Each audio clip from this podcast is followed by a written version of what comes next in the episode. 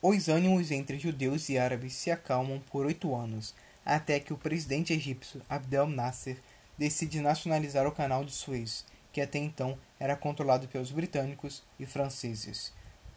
Logo, britânicos, franceses e israelenses se juntaram para lançar um ataque conjunto contra o Egito.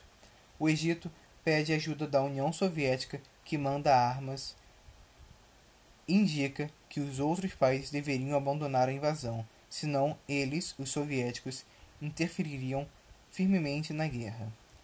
Os Estados Unidos pedem uma retirada das tropas francesas e britânicas, com medo de uma possível entrada soviética no conflito. França e Reino Unido acatam o pedido americano e se retiram do Egito. Perdem o canal de Suez e saem desmoralizados do conflito. Israel detém o direito de reativar o seu tráfico na região e também desocupa a península do Sinai, que havia sido ocupado durante a guerra.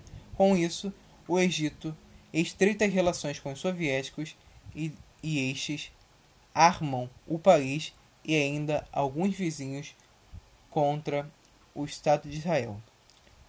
O apoio soviético aos árabes fazia contraposição à aliança de Israel com os Estados Unidos, lembrando que estamos na Guerra Fria. Todos os enfrentamentos das potências ocorriam indiretamente, sendo o Oriente Médio um importante cenário visto suas riquezas petrolíferas. Em 1964 foi fundada a OLP, Organização para a Libertação da Palestina, pela Liga Árabe, porém eles não reivindicavam a soberania, o governo da região, somente a libertação da região para posteriormente ser pensado um governo autônomo para a Palestina.